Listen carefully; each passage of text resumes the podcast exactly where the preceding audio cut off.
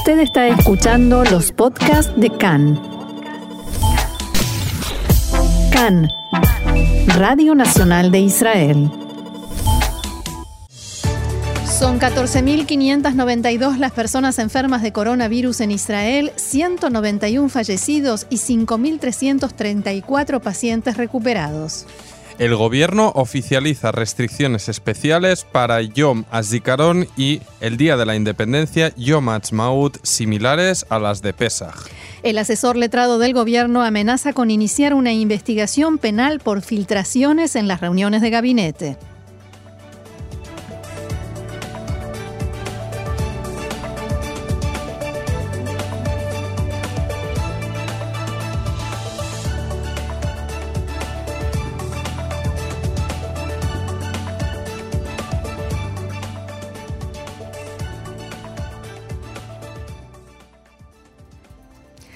Vamos entonces al desarrollo de la información.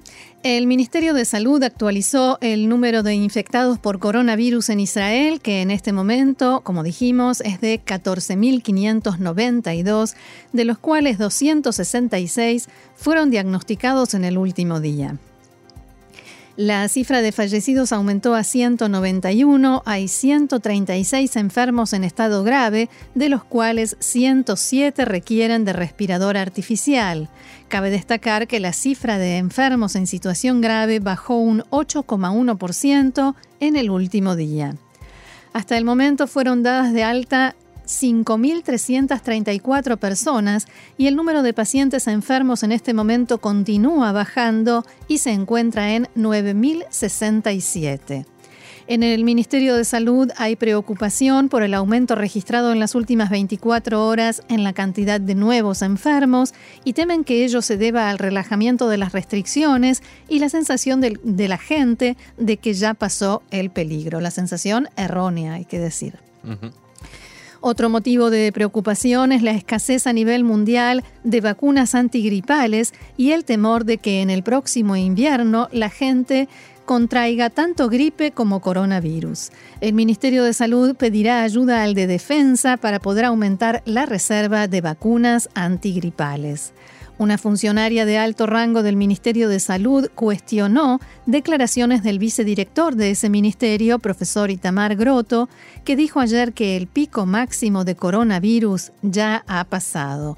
Se trata de la doctora Yael Gillerman, del Departamento de Comunicaciones del Ministerio de Salud, que señaló que los dichos de, Groto fueron expresados un poco antes de tiempo. En declaraciones a Cannes, Gillerman aseguró que es importante que la gente comprenda que el alivio a las restricciones para salir de casa tiene por objeto tratar de volver a cierta rutina, pero el virus aún está aquí y todavía no se encontró un remedio. Y mientras tanto, el gobierno discute sobre nuevos ajustes para aliviar las medidas de prevención y permitir la apertura espacio de más comercios y lugares de trabajo después de Yom Ha'atzmaut, el Día de la Independencia, que recordamos será el miércoles de la próxima semana. En estos momentos se está evaluando permitir la reapertura de peluquerías, centros de cosmética y tiendas de ropa, vestimenta y accesorios.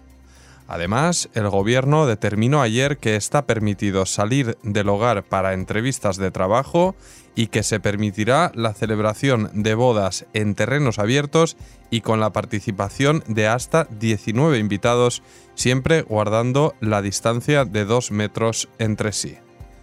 El doctor Tal Broch, del Centro de Tratamiento de Epidemias del Ministerio de Salud, afirmó esta mañana que es seguro que habrá un aumento en los infectados como consecuencia de estas medidas más permisivas.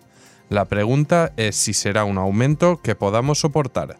Esto será largo y habrá muchas idas y venidas. Es posible que en dos semanas veamos un empeoramiento de la situación, pero por el momento tenemos grandes reservas de los recursos necesarios en los hospitales. Además, se habló sobre la situación de los ancianos en el país, que al ser población de riesgo son quienes deben atenerse más estrictamente a las normas de prevención, lo que puede provocar sentimientos de depresión y soledad.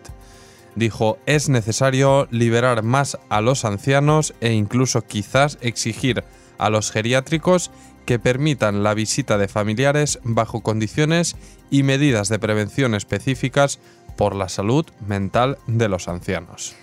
El director general del Ministerio de Salud, Moshe Barsimantov, afirmó que aproximadamente un 15% de quienes están obligados a permanecer en aislamiento no cumplen con esa obligación.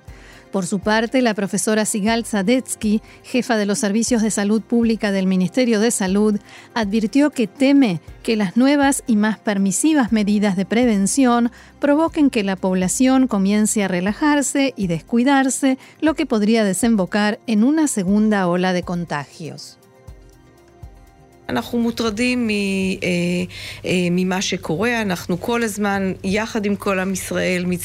Estamos preocupados por lo que está pasando. Por un lado, al igual que todo el pueblo de Israel, queremos suavizar las restricciones, queremos que las personas puedan volver a sus vidas y revivir la economía.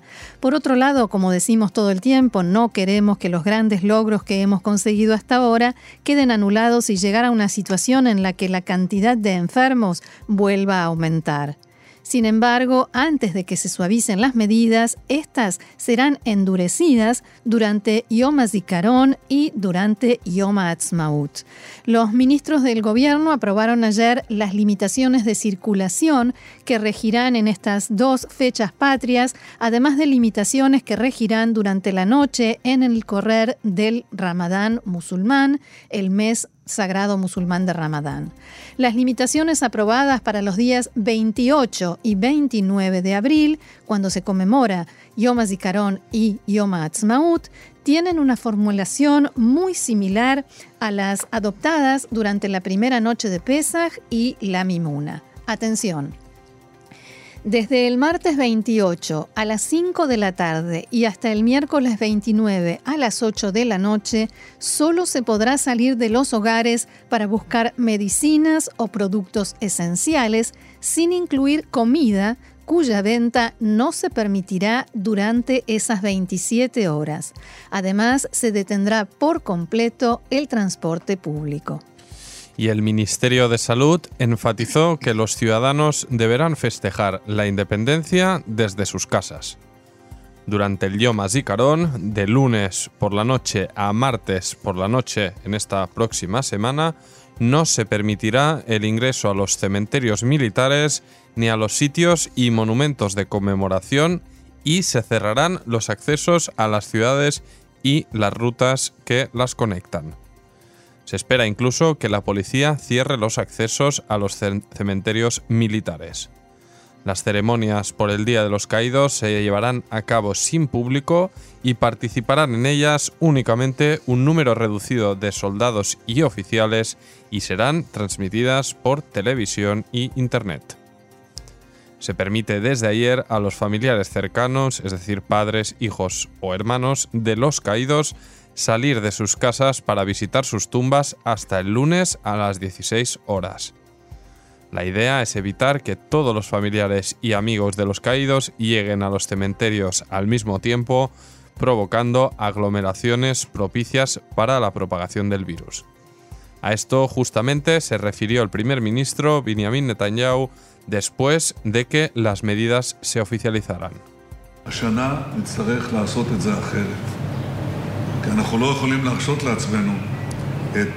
Decía Netanyahu, este año tendremos que hacer las cosas de otra manera, porque no nos podemos permitir las mismas aglomeraciones en los cementerios que simplemente pondría en peligro a todos los que se encuentren allí. A esto se refirió también el ministro de Defensa, Naftali Bennett, que publicó un mensaje personal para las familias de los caídos. Debido a la epidemia de coronavirus, reunir a un millón y medio de personas al mismo tiempo constituye un peligro de vida inminente. Por lo tanto, este año estamos obligados con gran pesar a prohibir la llegada a los cementerios durante Yom HaZikaron. Esto es una decisión muy difícil, pero necesaria, indicó Bennett. Estas medidas han despertado muchas críticas en los últimos días entre las familias de los caídos, no por las medidas en sí mismas, ya que se entiende su necesidad, sino por lo que se demoró en tomar las decisiones. Recordemos que la posibilidad de prohibir el ingreso a los cementerios durante el Día de la Memoria estuvo sobre la mesa durante varios días antes de ser aprobada oficialmente. En cuanto a Yom Ha'atzmaut, el gobierno aprobó ayer la propuesta del ministro de Seguridad Pública, Gilad Erdan, para que se realicen los espectáculos de fuegos artificiales tradicionales en el Día de la Independencia, con la condición de que no haya aglomeraciones y no se transgredan las instrucciones del Ministerio de Salud. Varios intendentes reaccionaron con críticas a esta decisión y anunciaron que no las llevarán a cabo, entre ellos eh, intendente de Batiam, Ramat Gan, Beersheba, Oda Sharon. Y nosotros volvemos a la información, esta vez del ámbito político. El partido de Naftali Bennett y Ayelet Shaked exige tres ministerios, porque el eh, primer ministro Netanyahu y Naftali Bennett mantuvieron anoche una conversación después de la cual eh, difundieron un comunicado conjunto en el que dijeron que esta reunión fue positiva y que los contactos seguirán adelante y en esta reunión exigieron tres ministerios. Sin embargo, el ministro Arieh Deri del partido ultraortodoxo Jazz exige que el reparto se haga en forma proporcional a la cantidad de mandatos que cada uno obtuvo en las elecciones. En ese caso, a Yemina le correspondería un ministerio y medio un ministerio y medio nos puede llegar a ser, pero medio ministro no sé cómo mm. harían. Dividir la casa. No, medio ministro. Netanyahu les ofreció el Ministerio de Vivienda y el de Exteriores en la segunda etapa de la rotación en este gobierno de emergencia que se va a formar, como así también el Ministerio de Asuntos de Jerusalén, considerado de menor importancia. En Yemina no están para nada satisfechos con la propuesta y el ministro Bezalel Smotrich lidera una línea interna en el partido que aboga fuertemente por no entrar al gobierno de emergencia. Además, se cerró la negociación entre el Likud y el partido ultraortodoxo Yadut Torah, que continuará a cargo del Ministerio de Salud con el ministro Jacob Litzman y dos viceministros más, más la titularidad de dos comisiones de la Knesset.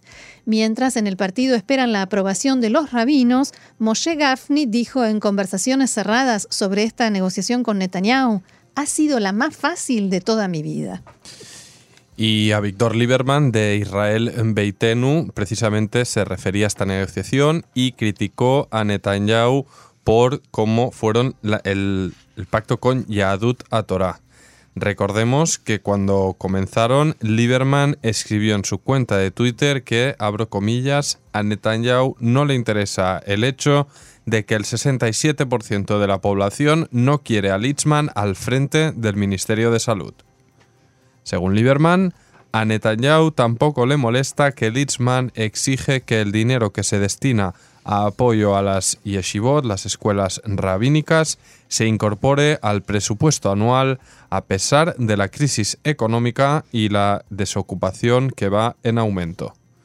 Por eso, las negociaciones con Yahadut Torah duraron siete minutos y no fue un toma y daca, sino solo una parte dio, porque para Netanyahu Litzman es más importante que todos los demás. A propósito de Lieberman, el titular de Israel Beitenu dijo que hoy, que es, hoy estima que el primer ministro Netanyahu no respetará el acuerdo de rotación que firmó con Azul y Blanco dentro de un año y medio. En declaraciones a Cannes, Lieberman advirtió que el próximo será un gobierno inflado y que países grandes como Alemania y Francia tienen gobiernos más pequeños que Israel es indignante que el primer ministro alterno tenga una residencia oficial, dijo Lieberman. Además, aseguró que su partido no se unirá a Azul y Blanco debido a que la experiencia indica que la unión de dos partidos no necesariamente da mejores resultados. Y el asesor letrado del gobierno, Abihai Mandelblit, anunció hoy que considerará la posibilidad de iniciar una investigación penal si se repite la situación en la que un periodista de Cannes informó en vivo durante una reunión de gabinete dedicada al coronavirus. Iban saliendo citas textuales a medida que la reunión se desarrollaba del periodista de Cannes, Mijael Shemesh, que publicó todo lo que se iba diciendo en la reunión de gobierno interno en tiempo real, una reunión que se llevó a cabo mediante una llamada telefónica en conferencia. En una carta dirigida al secretario de Gobierno Braverman, el asesor letrado escribió que hay sospechas de que uno de los participantes en la reunión, cuya identidad él no conoce, posibilitó que el periodista escuchara lo que sucedía. Mandelblit señaló que un miembro del gobierno o un empleado público de los que tienen autorización para participar en las reuniones de gabinete y permite que alguien de afuera escuche lo que se dice en la reunión, excede sus derechos y transgrede sus obligaciones de acuerdo con la ley. Y la dirección de Abodá del Partido Laborista aprobó la incorporación del partido al gobierno y autorizó a su líder, Amir Pérez, a llevar a cabo contactos para una cooperación parlamentaria y política con Azul y Blanco. La parlamentaria Merav Mijaeli de Abodá se refirió a la reunión que llevará a cabo el domingo el Consejo Central del partido para definir si aprueban o no la decisión de entrar al gobierno de emergencia de Netanyahu y Gantz. En ese sentido, Mijaeli dijo que su partido es democrático y que cree que el domingo los activistas de Abodá votarán en contra de esta medida que calificó de suicida. En declaraciones a Cannes, Mijaeli dijo que Aboda se comprometió ante sus votantes a no integrarse a un gobierno encabezado por Netanyahu. También aseguró que los miembros de su partido no pueden formar parte de un gobierno liderado por una persona con tres demandas judiciales ante la justicia y que impulsa la anexión de Judea y Samaria.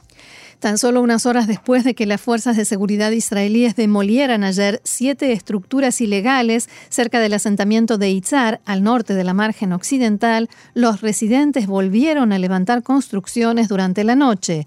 Las fuerzas de seguridad retornaron a la zona que fue declarada zona militar cerrada. El ministro de Transporte, Bezalel Smotrich, escribió en un post en Facebook denunciando la acción como un tag una especie de venganza del de seguridad, utilizando así el término con el que se conoce los ataques de jóvenes extremistas judíos contra palestinos e incluso soldados israelíes. Para Smotrich hay que llevar ante la justicia a aquellos que tiraron cócteles Molotov a agentes, pero se aplica un castigo colectivo al destruir sus casas. En los desalojos de ayer, en que participaron 550 agentes, fueron expulsadas cuatro familias y dos jóvenes arrestados por no atender a las órdenes. Y el diario The New York Times cita hoy fuentes israelíes de Medio Oriente según las cuales Israel adoptó una política en base a la cual avisa a terroristas de Hezbollah en Siria antes de llevar a cabo un ataque aéreo contra ellos. Según este informe, esta decisión se tomó con el objetivo de evitar muertes y provocar una escalada que conduzca a una guerra. Según el informe, la política respecto de los iraníes en Siria no ha cambiado e Israel no duda en atacarlos sin aviso previo. Una fuente del eje pro-iraní en Siria señaló que antes del último ataque adjudicado a Israel contra integrantes de Hezbollah, estos recibieron una sorprendente llamada telefónica de una fuente israelí oficial que les advirtió que desocuparan las bases que iban a ser blanco de la ofensiva.